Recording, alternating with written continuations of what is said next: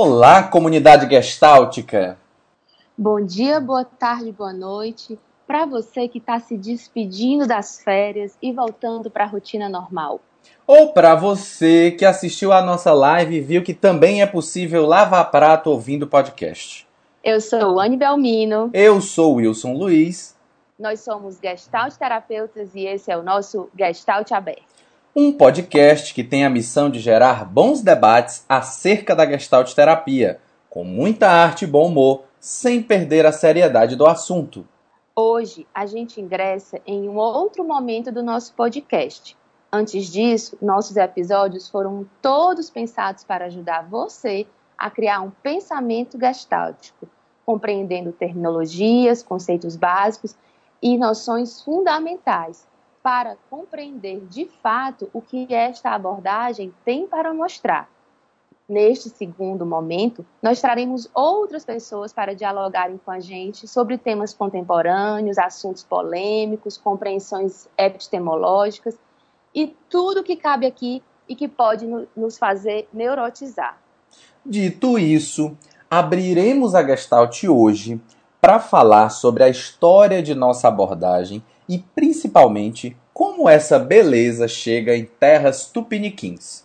Nós já sabemos que essa abordagem foi criada, segundo palavras de Walter Ribeiro, no quarto encontro da abordagem gestáltica em Recife, por um gênio inovador, irreverente e requieto chamado Fritz Peus, pela paciência, capacidade de construir e cultivar amizades duradouras, de solidificar ideias da construtora de ninhos Laura Peus, e pela grande capacidade teórica de Paul Goodman, homem de vasta cultura geral, um verdadeiro homem de renascença.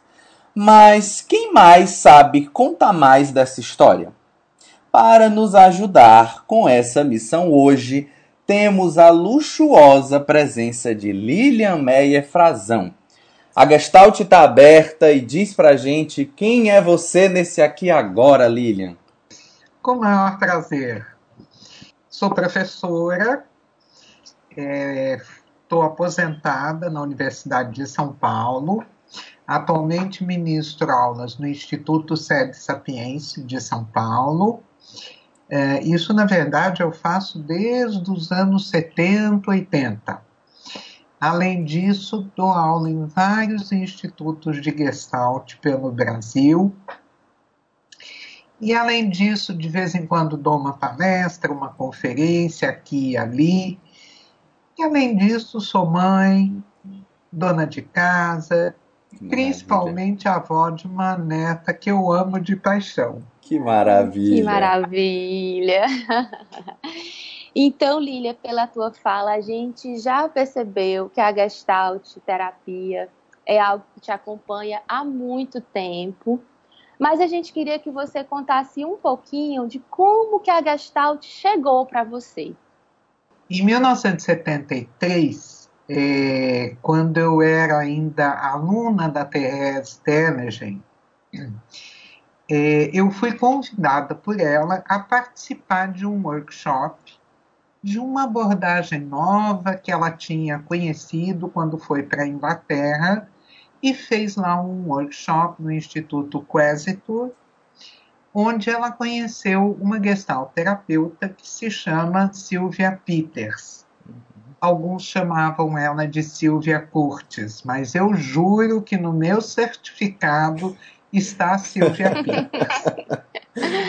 Lá fui eu muito curiosa, muito ansiosa para esse primeiro workshop de gestalt terapia é, me senti um pouco um estranho no ninho, gente com experiência, gente formada há algum tempo, uhum. e eu ainda estudante de psicologia. Uhum. Vi vários trabalhos feitos pela Silvia, e já no finalzinho do workshop dela, eu, como eu tinha gasto um bom dinheiro para fazer aquele workshop, Falei, bom, não quero perder essa oportunidade. Uhum. Sentei na frente da Silvia e disse assim: Olha, eu não tenho nada para trabalhar, mas eu não queria perder essa oportunidade. Nisso eu estava balançando o pé. Uhum. E a Silvia me perguntou: O que, que você está fazendo com o pé? Eu achei a pergunta tão óbvia, tão. Né? Uhum. E eu respondi: eu estou balançando o pé. Ela disse: exagera esse movimento. Eu então comecei a exagerar. E ela perguntou: e agora? O que, que você está fazendo? Eu respondi: eu estou chutando. E aí ela perguntou: o que, que você quer chutar? Bom, aquilo foi um mergulho na minha intimidade, em uma série de assuntos que até então, embora fossem relevantes na minha vida, nunca tinham aparecido na terapia que na época eu fazia, que era psicodrama. Uhum. Uhum. Isso foi o suficiente para eu me encantar com a abordagem e dizer quero aprender a fazer isso. Hum, que legal. Que massa. Então, o, o seu, a sua paixão, ela começou com a própria vivência da Gestalt, né? Com Sim. esse convite a olhar para o corpo e para a experiência do aqui e agora. E aí, falando nisso, é, você também participou do workshop do Bob Martin, quando ele veio, né? A convite também da Therese. Sim. É, e aí você, né, foi um workshop mais longo, 15 dias, um workshop residencial. Como é que você percebe é, a importância dessa experiência na tua formação como gestalt terapeuta? É, é, isso aconteceu em 1976. Da, do workshop da Silvia até 1976, nós tivemos um grupo de estudos em caráter autodidático. Uhum. A gente lia o Gestalt Therapy do Peus Heffeline Goodman, fazia os exercícios que estão na primeira parte uh, e discutia o que o pouco que a gente entendia. Uhum. É, o Bob Martin veio a primeira vez em 1976. Uh, ele veio para um workshop curto no qual nós conhecemos ele e ele nos conheceu. Uhum. Segundo Walter Ribeiro, é, nesse workshop ele fez uma seleção de pessoas que participariam de um workshop mais longo. Eu acho que é esse ao qual você se referiu. Uhum. Exatamente. É, e esse aconteceu em janeiro ou fevereiro de 1977 e foi um trabalho extremamente profundo, é, basicamente vivencial. Naquela época, Gestalt terapia se aprendia através da vivência. Sim. Esse era, inclusive, o modelo do Peus, que a gente vê muito em filmes. Sim. Uhum. É, nós ficamos por volta de 10 dias internados num sítio perto de São Paulo, uh, em que a gente trabalhava de manhã, de tarde e de noite. Intensivo. Intensivíssimo. Uhum. É, é, nesse workshop, nós tivemos várias experiências terapêuticas e algumas outras de algumas coisas que se pesquisava na época que, que eu acho até que estão sendo retomadas, Uhum. tais como meditação. Uhum. A gente todo dia de manhã meditava. Legal. A gente teve um dia uma experiência é, que eu acho que até promove um certo estado alterado de consciência, que foi de ficar em jejum Uhum. mais de 24 horas e sem falar. Nós não Nossa. podíamos falar. Nós nos comunicávamos às vezes por gestos, é, ficamos muito tempo em silêncio, em contato conosco mesmos. Foi uma experiência muito rica e intensa. Sim, que Uhum. bacana. Você fala, né, Lilian, no plural, nós, nós. Quem eram os seus outros pares dentro desse embrião da gestalterapia no Brasil? Nesse workshop estavam presentes ah, a Therese, estavam presentes o Walter Ribeiro, a Fanny Ligeti, a Tessie Henschel, a Mariana Auerbach, uh, quem, a Fiorângela Desidério, o Paulo Barros, basicamente eles. São os que eu estou me lembrando. Sim, que legal. Uhum. E essas sementes como é que voltam? E a Jean, eu ah. esqueci, desculpe. Ah, Jean. A Jean Clark Juliano também estava lá. Sim, que ótimo. Sim, maravilhosa Jean, né? Então, arte de restaurar histórias. Amo. Sim. E como eu estava falando, né? Como é que como é que essas pessoas voltam para casa depois desse workshop, depois dessas dessas experiências intensas e como é que vocês voltam pensando em jogar essas sementes por aí, falar da gestalterapia? Como é que isso retorna de maneira estruturada para a abordagem? É, nós. Bom, é, vou contar uma coisinha engraçada de como eu voltei. Tá. É, tá. Na época eu tinha já meus dois filhos. É, cheguei em casa muito muito sensibilizada, muito tocada e resolvemos ir para um sítio, uhum. uh, que era o sítio da minha mãe na época. E chegando lá fizemos uma fogueira. E na época, hoje em dia não existe mais, mas antigamente se tirava foto com um filme. Sim. Esse filme era colocado numa máquina fotográfica e a gente girava um botãozinho para fazer uma nova chapa. Meu marido fez uma foto da fogueira e em seguida ele virou o filme e fez uma foto minha em posição de yoga. Uhum. Só que a foto remontou. E aí aparece eu meditando em cima da fogueira. E eu acho que isso não foi acaso, porque foi exatamente assim que eu me sentia, levitando, fora do ar. Sim. Mas nós voltamos muito mobilizados e mais interessados do que nunca em gestalt terapia. Né?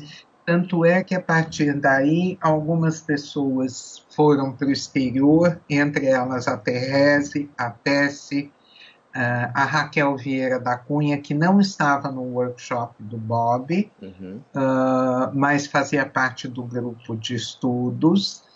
Uh, e lá eles conheceram os posters. Uhum. Aliás, isso foi até anterior ao workshop por, do, do Bob Martin porque foi lá que, eles conhece, que elas conheceram o Bob Martin e convidaram ele hum. a vir para o Brasil. Ou, ou seja, já havia todo um movimento de busca de conhecimento, de aprofundamento da gestalt terapia, que levou inclusive a trazer essas pessoas de fora para oferecer esses momentos tão profundos e importantes para a difusão da gestalt terapia naquela época. Uhum. Né? É, eu diria que esse workshop residencial intensivo de 10 dias com o Bob Martin foi uh, a nossa formação básica em Gestalt terapia. Né? Uhum. Depois disso, houve convites a muitos Gestalt terapeutas que viessem ao Brasil, que nos oferecessem algum treinamento. Uh, veio Gary Yonter, veio Maureen Miller. Maureen Miller era uma pessoa que tinha um pé na terapia centrada no paciente e um pé na gestalterapia. Sim. Ela teve uma influência importante no Rio de Janeiro. Uhum. É, ela chegou a ministrar alguns workshops em parceria com o Walter Ribeiro. Sim. O Jorge Ponciano fez parte de um desses workshops. Ele fazia um grupo de estudos com o Walter Ribeiro e Jorge e Walter juntos fundaram em Brasília o SEGEST. Não me lembro em que ano foi isso. Segundo os nossos, ah, nossas pesquisas, 78. 1970. 70? Ó, a gente viu aqui 78. Não. Final dos anos 70. Que ah, ano que você viu? 78. É, acho que foi 78, isso mesmo. É. Uhum. A gente até. É uma dúvida que eu tenho, né? De que 76 é, foi o, o curso no SEDES sobre Gestalt Reich, né? 77 Isso. o Rogers vem para o Brasil com a Morrim. 78 é o curso lá em Brasília, né? E assim, aí eu fico pensando, poxa, tem qual é a relação que o nascimento da gestalterapia tem também com abordagem centrada ou com Reich? Como foi esse diálogo aí no começo? Olha, é, quando a Maureen estava com a gente em São Paulo, uh, ela tinha um enfoque mais gestáltico, mas uhum. uh, eu acho que essa atitude empática da ACP coincide muito com a atitude empática da gestalterapia. Sim. Mas acho que tem pressupostos teóricos diferentes. Certamente, sim, certamente. Sim, sim. Até porque a... E essa divisão ela vai ficando mais clara só na década de 80, quando o grupo de ACP toma um caminho e o grupo de gestalt terapia já mais formado toma outro caminho, né, com suas Isso. diferenças epistemológicas. Isto, isto. Tá, certo. Lília, e né, assim, a gente percebe que toda essa formação era uma formação que vocês faziam para além dos muros da universidade. A Gestalt terapia ainda não tinha adentrado né, nas faculdades e universidades. Então, é, como é vocês estudavam nos cursos de psicologia? Como é que estava o contexto brasileiro nessa época? Isso é uma coisa interessante de observar, porque a gestalterapia uh, surge nos Estados Unidos dentro dos movimentos de contracultura, né, nos anos 50, 60. Esses movimentos aparecem um pouco mais tarde no Brasil. E nos anos 70, nós vivíamos uh, um intenso movimento de contracultura mas nós vivíamos também uma intensa repressão. Nós estávamos nos piores anos da ditadura militar, uhum. havia muita repressão, principalmente repressão ao pensamento. Uh, nos anos, uh, por volta de 1973, houve uma verdadeira varredura de movimentos políticos dentro da Universidade de São Paulo, onde eu estudava na época. Né? Nessa época, inclusive, eu cheguei a ser presa é, e havia todo um, um movimento uh, buscando ideais mais libertários, né? Não sei se vocês sabem, isso é uma curiosidade que eu descobri por acaso, que o Goodman ele era um anarquista bastante ativo. Sim. E ele tem, inclusive, um capítulo num livro que está publicado em português que se chama Os Anarquistas. Que legal. Tem, tem um capítulo do Paul Goodman. Que bacana. Não sabia dessa. É. É, eu descobri meio por acaso, porque eu tenho o livro. legal. Já vamos anotar essa, essa, essa dica. dica né? Vou até dar um, contar um, uma curiosidade para vocês. Nessa época, houve um congresso internacional de psicodrama que foi realizado no MASP, em São Paulo. MASP é um museu de arte de São Paulo, na Avenida Paulista. Uhum. E ali no subsolo tinha um imenso auditório e o congresso foi realizado lá. Nessa época, tinha um grupo de teatro em, que estava em São Paulo que se chamava Living Theater. Uhum. Este grupo de teatro é um grupo com o qual os Peus tiveram contato em Nova York. Sim, sim. E a gente tentou trazer esse grupo para uma apresentação no Congresso de Psicodrama. Mas nós, nós fomos informados que se eles viessem, todos seriam presos. Não duvidamos muito dessa informação, porque algum tempo, pouco tempo antes, haviam sido presos em torno de mil estudantes no Congresso de Viúna, em São Paulo. Sim. Mesmo assim, nós queríamos, porque queríamos ver esse grupo de teatro que tinha ideias muito revolucionárias, que era o Living Theater. Sim. Uh, e aí, então, me pediram para eu ir buscá-los no Teatro Oficina. Eu fui, mas quando eu cheguei, o, o DOPS, que era o Departamento de Ordem Política e Social, um potente órgão repressor Sim. da época, tinha passado antes e levado eles embora para o aeroporto. Poxa. Hum, deportar os atores. É, mandaram eles para Belo Horizonte, que era a próxima parada deles, uhum. mas de lá eles foram expulsos do Brasil. Poxa vida. A que repressão chato.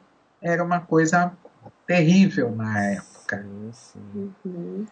E aí os movimentos de resistência precisavam de seus abrigos, né? Então, é, pensando nisso, é, nas nossas pesquisas, a gente viu a importância do Instituto Sede Sapiense como sendo um lugar de referência, de acolhimento para essas novas ideias, né? E para o abraço a essa terceira força da psicologia, Sim. que inclui a gestalt terapia. É, o, o SEDES, uh, historicamente, ele era uma faculdade de psicologia. Uh, foi inclusive nessa faculdade de psicologia que aconteceu a primeira semana de estudos psicológicos no Brasil, que foi organizada pelo Mauro Matuzzi, da ACP, por mim e por um outro colega que eu não lembro quem é. Uh, fomos recebidos no SEDES pela Madre Cristina, que foi uma pessoa importante nos movimentos de resistência da época. O SEDES fechou como faculdade de psicologia e se transformou num instituto de cursos de especialização, uh, que acolhe diferentes abordagens, não só Uh, tem, sem dúvida, é um instituto de resistência política, até hoje é, uhum. né? Uhum. Uh, mas principalmente de abertura a coisas novas. E foi nesse sentido que a Madre Cristina nos acolheu. É, primeiro, uh, havia um curso que era Gestalt em Reich, uhum. que era oferecido pela Therese, pela é, Ana Verônica Maltner e pela Tess, isso em 1976. Uhum. Em 1980, é, esse curso passa a ser ministrado é, separado Gestalt Terapia e Reich, e a equipe de Gestalt Terapia passou a ser a, o Abel Guedes, a Jean Clark Juliano, a Therese Telegen e eu. Uhum. E esse curso existe desde 1980 até hoje. Inclusive, isso que você está falando, Lili, eu fico pensando aqui, segundo as nossas pesquisas, os primeiros livros de Gestalt terapia que foram traduzidos para o português foram o Tornar-se Presente e o Gestalt Terapia Explicada, né? que são livros que têm como centro a, os experimentos, as técnicas gestálticas. Né? E a minha pergunta é: até que ponto vocês não precisaram trabalhar muito para explicar que gestalt terapia não é só uma abordagem de experimentos ou uma abordagem com uma coisa meio mágica? Tá. Primeiro, você me permite uma correção? Claro, claro. É, você falou desses livros como experimentos. Uhum. Não, são exercícios. Eu faço uma diferença entre exercícios e experimentos. Maravilha. Os exercícios são pedagógicos.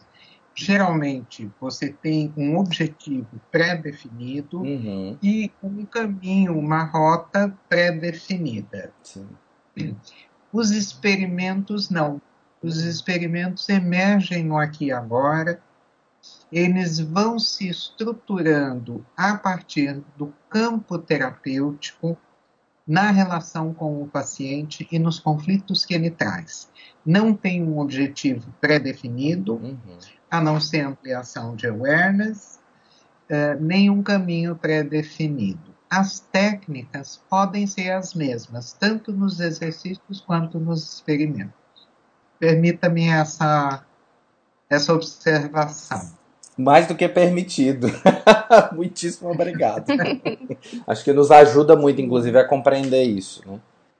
Mas foi bom você falar nesse assunto. Vou te dizer por quê, Wilson. Uh, realmente, uh, nos anos 70, se passou a ter uma ideia de que a Gestalt terapia era uma série de exercícios um atrás do outro uhum. e que isso seria terapêutico.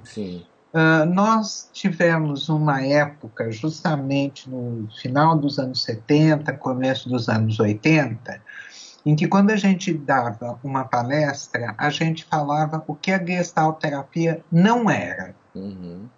Né? Isso tinha muito a ver com esses dois livros. Uhum. Né?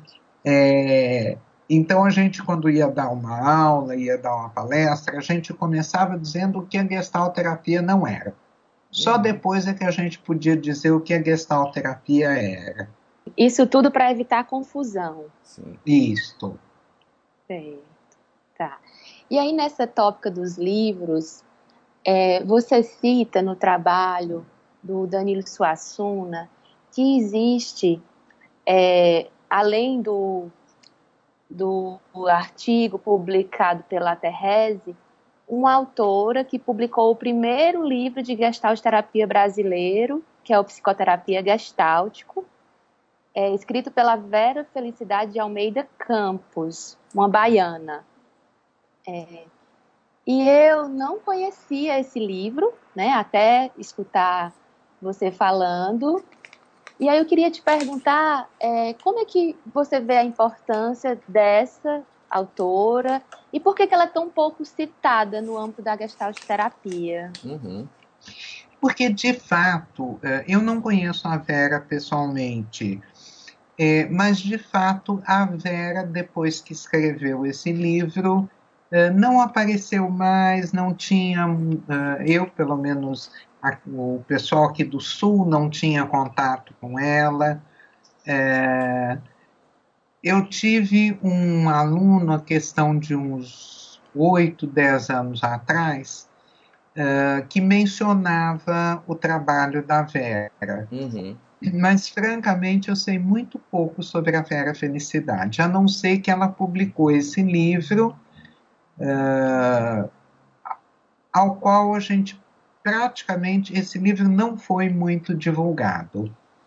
Sim, eu, eu já inclusive li um livro da Vera sobre linguagem e, e gestalt, né? E é interessante porque ela demarca, não sei se é, de propósito, enfim, por uma necessidade de diferenciação, mas ela coloca sempre uma psicoterapia gestaltista, né? Não é gestalt terapia, né? Eu acho que talvez tenha inclusive esse elemento aí de diferenciação.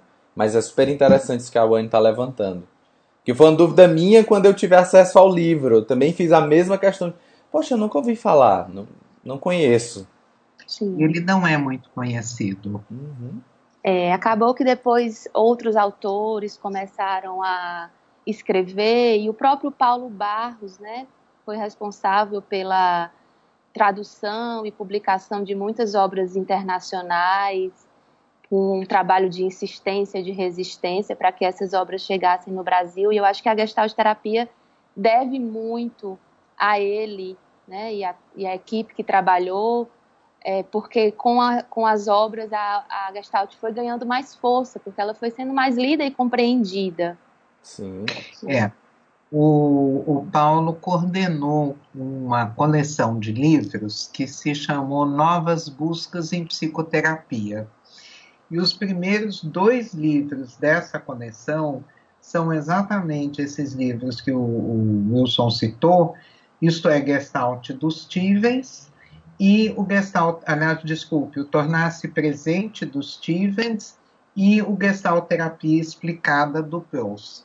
Isso que são os dois primeiros livros dessa coleção. Depois, o primeiro livro brasileiro que foi publicado foi o livro da Therese, Gestalt Grupos. Sim. E depois dele, o primeiro livro é, brasileiro publicado foi do Jorge Ponciano, né, é, Refazendo um Caminho. Maravilha. Sim. Falando inclusive. O Jorge ah. hoje é o, o, autor que mais publica livro, que publicou até o momento livros em Gestalt terapia. Está uhum. nesse caminho o, o Enio Brito. Sim. Também Sim. já tem três ou quatro livros publicados. Sim. Uhum. E você também, Sim. junto com a Karina, tem aí um trabalho super expressivo dentro da, da literatura gestáltica brasileira, né? É, eu às vezes esqueço disso.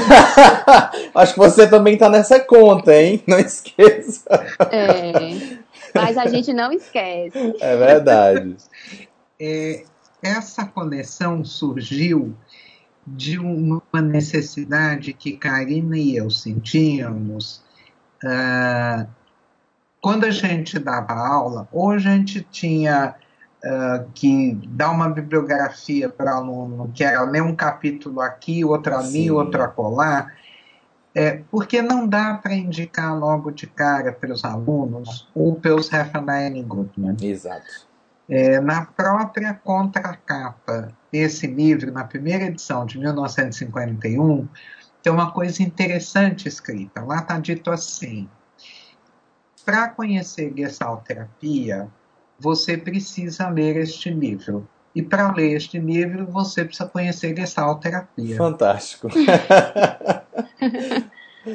É, e realmente é, a é gente verdade. assimila esse livro a partir da leitura, releitura, trileitura, etc. É verdade. E aí, Karine e eu pensamos em fazer uma coleção de livros é, acessíveis é, aos estudantes, acessíveis aos profissionais que quisessem conhecer a Gestalt terapia. Então, vamos de lançar uns dois ou três meses o volume 6, que está muito bonito. É, é, um volume de, de situações clínicas em Gestalt terapia. Sim. Está muito bacana, tem capítulos muito legais nesse livro da Beatriz Cardella, João Xeretá aqui, que eu já digo para vocês de quem são os capítulos. Da Selma Ciornai, da, da Maria Aparecida Barreto, da Fátima Martuccelli, do Lucas Santos e do Sérgio Lísias, da Patrícia, da Patrícia Iano, uhum. da Laura Toledo Quadros, da Rosana Zanella, da Eleonora Perestrello. Que maravilha. Perestrello. Tem gente do Brasil é um todo, bem né? Legal. Gente do Brasil Porque inteiro. dá uma ideia de como se trabalha na prática com a gestalt terapia. Uhum. Que legal, que legal. Você falando disso, inclusive, Lilian, é, eu fico lembrando, né? Você falou aí, eu vi que tem vários gestalterapeutas do Brasil inteiro que compuseram aí esse livro, né? E aí, assim, a, a gestalterapia no Brasil, a partir do que a gente vai né, tendo conhecimento, é, ela tem várias caras, tem várias faces, né? Tem uma, ao que a gente tem acesso, tem uma gestalterapia muito mais ligada aos princípios fenomenológicos, existenciais, tem uma que é mais ligada à teoria do self, né? Eu acho que tem também uma, uma gestalterapia muito influenciada pelo programa SAT do Cláudio Naranjo no Brasil. E isso vai dando várias caras à gestalterapia, né? Então a pergunta é: a gente revive aquele movimento histórico da gestalterapia caras pálidas e peles vermelhas no Brasil? Uh, eu acho que esse momento já passou, Wilson. Sim. Uh, porque o, o, era o East Coast e West Coast, uhum. né? Uh, os caras pálidas, os peles vermelhas. Isso foi um, uma coisa, acho que foi do Isador Fromm, né? Exatamente. Né? que nós tínhamos dois grupos, o grupo de Nova York, que era um grupo mais teórico, e o grupo de Los Angeles, que era um grupo mais é, vivencial, experiencial. Sim. Inicialmente, no Brasil, nós recebemos a influência deste grupo mais vivencial, experiencial. Uhum. Né? O Bob Martin era de Los Angeles, o Gary Yontef também. Então, foi muito por essa influência. É, hoje é, por exemplo, é, o Enneagrama, que eu saiba, não é nem conhecido nos Estados Unidos. Nunca recebi uma informação de que ele fosse conhecido nos Estados Unidos. Ele é conhecido na Espanha, ele é conhecido na, na América do Sul, na América, principalmente é, Uruguai, Argentina, né, Chile é, mas são influências diferentes. Inclusive, quando a gente observa a Gestalt latino-americana, tem uma diferença grande. Uhum. Né?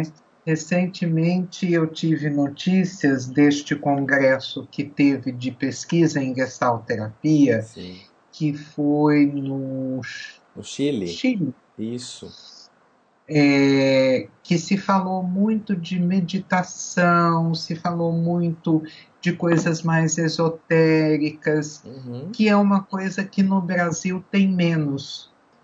E aí, falando nessa diferenciação, é, a Selma Ciornay, em 96, publicou um artigo onde ela se refere-se à forma de vivenciar a Gestalt, comparando a Gestalt de antes com a Gestalt de agora. E aí, Lília, é, com a tua vivência né, de quase 50 anos de gestalt terapia no Brasil, você faz também essa diferenciação? Existe a gestalt terapia de antes e a gestalt terapia de hoje? Sem dúvida, sem dúvida. Eu acho que hoje uh, nós temos uma. Eu acho que nos anos 70 era uma gestalt terapia mais vivencial, uh, mais ligada a todo esse movimento de contracultura, que eu acho que a Gestalt ainda é. Sim. Mas hoje em dia nós temos uma preocupação maior com as nossas bases teóricas, com a nossa fundamentação fenomenológica existencial uhum. e de dar a isso uma visão global, uma gestalt mais bem formada. Uh, temos, graças a Deus, excelentes pessoas no Brasil pensando a gestalterapia. Temos autores publicando em revistas e livros estrangeiros. Uh, a gestalterapia brasileira é conhecida e respeitada no mundo, uhum. coisa que a gente não era nos anos 70. Uh, é, em 1996, pela primeira vez, é, o encontro do Gestalt Journal americano é, convida palestrantes estrangeiros. Convidou gente da França, convidou gente da Alemanha e convidou gente do Brasil. Dini e eu fomos convidadas, nos sentimos muito honradas e eu diria que meio apavoradas também, porque era uma grande responsabilidade. Né? Hoje em dia, vários autores brasileiros são convidados para congressos internacionais. Ah, agora vai ter no, no próximo ano, em maio, o Congresso Latino-Americano, eh, para o qual já temos gente na comissão científica, já Sim. temos gente como convidados, confirmados. Eh, isso é muito bacana, isso nos põe num patamar de igualdade em relação aos demais centros de gestalterapia pelo mundo. Perfeito. E esse, inclusive, Lilian, faz, faz parte do objetivo da gente com o podcast, que é justamente esse de disseminar a gestalterapia, né? E, e a gente recebe, inclusive, muitos feedbacks super positivo sobre o que a gente tem conversado e uma coisa que é super interessante, eu até queria te perguntar. Muitos ouvintes da gente já são psicólogos formados, inclusive estão já em outras abordagens, abordagens humanistas, e muitos deles às vezes trazem uma coisa que é interessante que eles dizem assim: "Poxa, eu não tive gestalt na faculdade. Eu vi assim um texto, eu, eu só vi uma menção. Tem alguns a, até estudantes de psicologia que falam isso pra gente, né? Ah, eu ouvi falar porque eu fui numa palestra no Instituto X, mas lá na faculdade mesmo eu não vi, né? E assim, o que, que você acha que se deve assim a esse fenômeno? Ainda é tão difícil ver Gestalt na universidade? Primeiro, a Gestalt terapia nunca se inseriu muito nos meios acadêmicos convencionais. Isso é histórico. Sim. Uh, que eu saiba, por exemplo, nos Estados Unidos, nenhuma universidade oferece Gestalt terapia. Se você for tentar fazer um, um mestrado, um doutorado fora, uh, eu não conheço Gestalt terapeutas dentro da universidade. Eu acho que nesse ponto o Brasil, inclusive, vai muito bem, obrigada, por incrível que pareça. Sim. Nós temos no Rio de Janeiro várias universidades ministram Gestalt terapia. Temos em São Paulo, temos é, no Norte, Nordeste, é, está é, em Salvador, na universidade. Então, nós temos várias pessoas ligadas ao meio acadêmico, mas ainda é pouco. Nos últimos anos, antes de me aposentar na USP, eu oferecia uma disciplina obrigatória que tinha gestalterapia no título. Uhum. E os alunos se interessavam demais, né? Porque é uma abordagem que traz em si uma visão de homem muito diferente da visão de homem de outras abordagens. Né? É Eu acho que nós estamos crescendo nisso e pessoas como você, inclusive, estão ajudando nisso, né, Wilson? Você é Poxa, é professor universitário. Exato. Com essa eu já estou feliz, já valeu meus anos de professor. Mas é essa a missão mesmo, Lilian, de verdade, né? É provocar e pe fazer pensar sobre esse modelo de homem que pra gente é tão pregnante, pra gente é tão figura, mas para muitas pessoas ainda é uma coisa muito radical. É muito interessante porque geralmente no final da disciplina é, eu, eu recebo muitos alunos que falam sobre isso, né? Professor, você bagunçou a minha cabeça eu agora não sei mais como é isso, né? E às vezes eu brinco de que se tá bagunçado, então fez sentido, então foi bom, né? E, e isso é eu super interessante. acho que tem uma coisa também, Wilson, que é importante, que uhum. é o uhum. seguinte. Hoje em dia, as universidades estão exigindo titulação, Sim. mestrado, doutorado, principalmente doutorado. Uhum. É, nós ainda temos muito poucos doutores em gestalterapia. Sim. Né? Uh, o Jorge Ponciano tem o mérito de desde sempre estar inserido na universidade. Ele orientou várias teses de doutorado. Hoje nós temos alguns doutores no Brasil que foram orientados pelo Jorge. Uhum. Temos alguns doutores já inseridos nos programas de pós-graduação que eu acho que isso também é uma tarefa que cabe às novas gerações. Sim. Né? Terem um desenvolvimento na carreira acadêmica, fazerem mestrado, doutorado, pós-doutorado. Por enquanto, é, gestalterapeuta com pós-doc, nós temos a Karina Fukumitsu, eu não sei se o Enio já tem pós-doc, não tenho certeza. Uhum. O Enio Brito. Sim. Mas são poucos. Sim, Pós-doutores são poucos. Sim, e tem um fenômeno dentro disso que a gente está mencionando, que a gente até já falou em um episódio anterior, que é de que muitos gestalt terapeutas acabam por uma necessidade de ingressar num programa de mestrado ou de doutorado, tendo que se adequar à linha de pesquisa que não menciona gestalt terapia e muitas vezes acaba se desviando da, de fazer Gestalt no sentido academicista, né? Hum, Pela necessidade do título, né? Eles acabam, felizmente, às vezes retornando à universidade, mas o, a, a produção acadêmica nesse lugar, infelizmente, às vezes não contempla, né? É.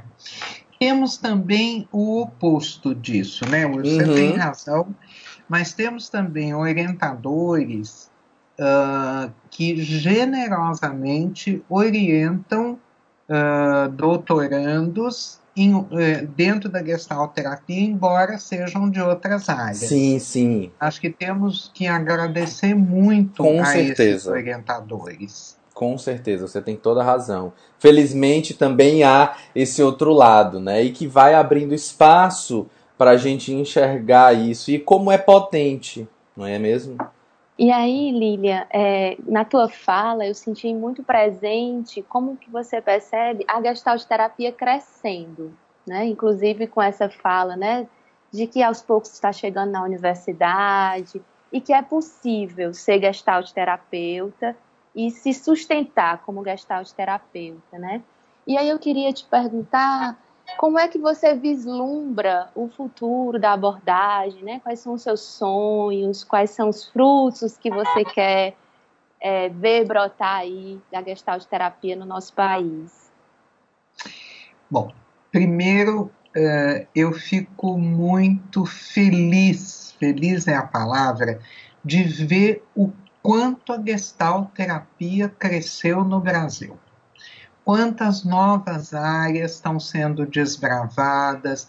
Nós temos Gestalt terapia em instituições, nós temos é, no campo de, de luto e morte pessoas, nós temos no campo de suicídio, nós temos pessoas trabalhando é, com drogaditos, nós temos uma enorme, enorme uh, amplitude de campos de atuação dos gestalterapeutas brasileiros.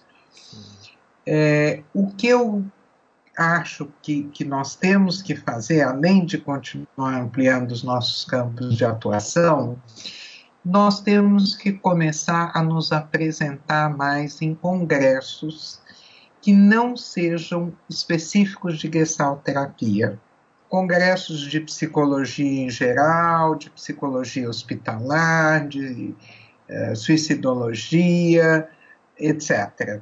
Precisamos começar a mostrar o que é a gestalterapia fora do âmbito da gestalterapia. Além disso, ter, uh, batalhar pela inserção da gestalterapia nas universidades. Perfeito. Uhum. Pra gente fechar, Lilian, que essa conversa tá maravilhosa, mas a gente podia passar muito mais horas conversando. pra gente fechar esse momento, eu queria te perguntar uma coisa. Se você pudesse dar só um conselho para um gestalt terapeuta, qual seria? Seja humanamente ético. Maravilha. Lilian, é, você queria dar algum outro Queria abordar algum outro Sim. ponto que a gente não mencionou, que você acha que é importante entrar nesse episódio histórico? Acho que tem algumas coisas assim. É, uma coisa que eu queria comentar é em relação ao livro Gestalt Therapy, uhum. que foi traduzido como Gestalt Terapia de Bill Safraline Goodman, e faltou um subtítulo que eu considero muito importante. Verdade. E esse subtítulo é Excitement and Growth in the Human Personality. Isso. Excitação e crescimento na personalidade humana. Uhum. Por que é que eu acho esse subtítulo importante? Porque esse subtítulo já fala muito do que a gestalterapia é. A gestalterapia não olha apenas para o sofrimento humano, ela também olha para as potencialidades humanas. E essa é uma das coisas que me encantou na abordagem. Né? Uhum. Genial. Uma outra coisa que eu queria comentar, que é assim, no final dos anos 80, a gestalterapia, aliás, no final dos anos 70, a gestalterapia começa a se espalhar pelo Brasil. É, além do Walter, do Jorge em Brasília, é, no Rio de Janeiro nós tivemos a Lica e o Eduardo Bandeira, que ofereceram grupos de estudo. Tivemos o Décio Casarim, o próprio Walter ofereceu um grupo de estudo no Rio de Janeiro. a Lica e o Eduardo Bandeira, já no, em 1978, ofereceram um workshop em Curitiba. Olha!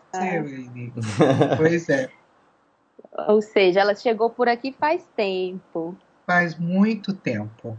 A Jane Rodrigues levou para Recife, a Gessilene Campos levou para Fortaleza. Verdade. Gessilene uhum. também é uma pessoa que estava inserida na universidade. Sim, sim.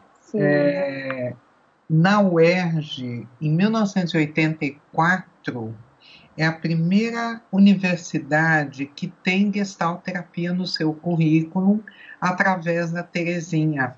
Que legal. Terezinha Mello. Terezinha Mello. Que legal. Ela faz supervisão é... na UERJ de gestalterapia.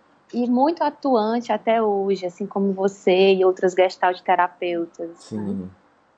Muito legal. Além, além disso, eu queria comentar que o primeiro encontro nacional de gestalterapia foi organizado pela Terezinha e pela Sandra, no Rio de Janeiro, em 1987. Sandra Salomão. Sa Sandra Salomão. Que legal. É, basicamente, eu acho que é isso que eu ainda. Ah, eu queria também comentar é, que nós participamos, uma época, de uma federação francesa que chamava Federação dos Organismos Formadores de Gestalterapia, uhum. a convite do Sérgio Ginger a primeira pessoa é, que foi convidada a participar desse grupo foi a Miriam Bove Fernandes, aqui de São Paulo. É, depois eu fui convidada, fui a um encontro, mas é difícil financeiramente bancar todo ano ir para um encontro dessa natureza, sem contar os congressos, né? Uhum. Com certeza. Sim.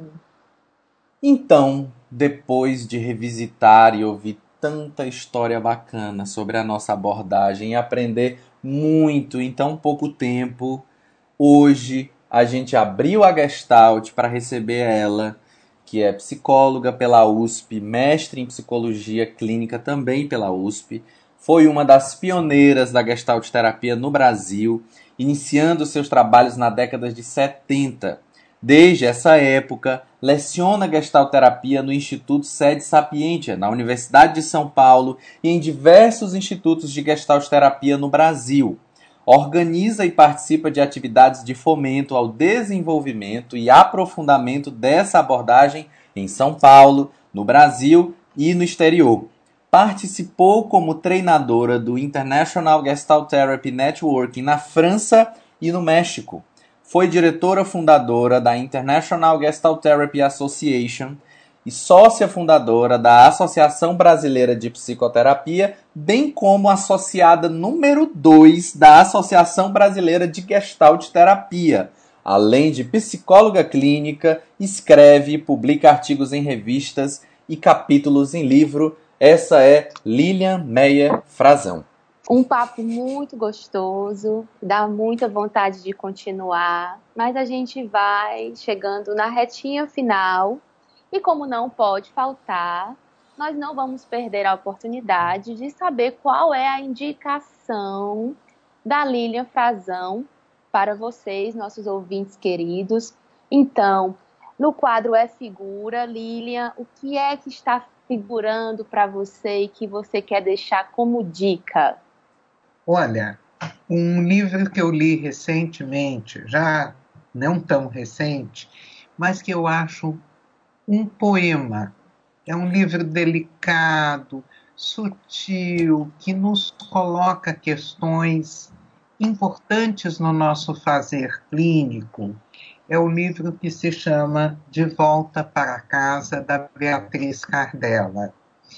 Uh, esse livro não está à venda em livrarias, mas quem quiser pode mandar um e-mail para Bia Cardella, com dois L's, arroba uol.com.br, que ela manda o livro para quem tiver interesse. É um livro de uma delicadeza ímpar e eu recomendo essa leitura resvala em questões éticas, em questões humanas, em questões amorosas, na relação terapêutica. É um livro belíssimo. Belíssima indicação. É, esse livro realmente é uma inspiração para nós gestalt terapeutas, é um resgate.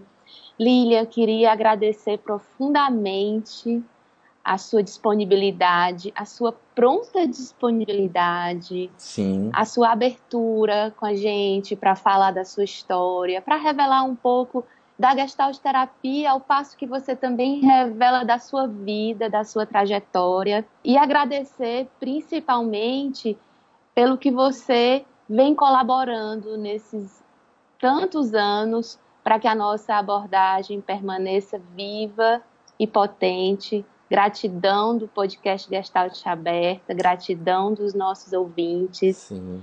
E espero que a gente possa ter outros papos por aí. Sim. Agradeço a vocês, foi uma delícia o nosso papo, vocês são ótimos. E é muito bacana o trabalho que vocês estão fazendo com esse podcast. Que maravilha, obrigado. Com incentivo desse, a gente vai até o episódio mil, né? A gente vai longe, assim. inclusive, inclusive, na semana que vem nós temos um outro convidado com gosto de rapadura, que é um convidado cearense, que vai revelar pra gente a outra face da Gestalt terapia. Meu querido amigo Marcos César Belmino será o nosso próximo convidado para falar sobre um pouquinho de Paul Goodman, um pouquinho da história dele, falar dessa outra face da GT que também tem muito a nos ensinar.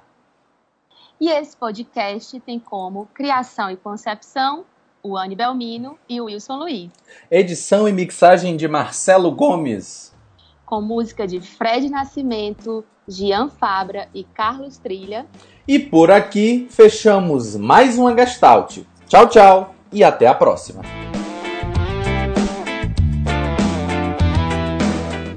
Gente, eu tô achando o máximo essa conversa. Eu quero ver como é que vocês vão botar isso bonitinho, limpinho, arrumadinho.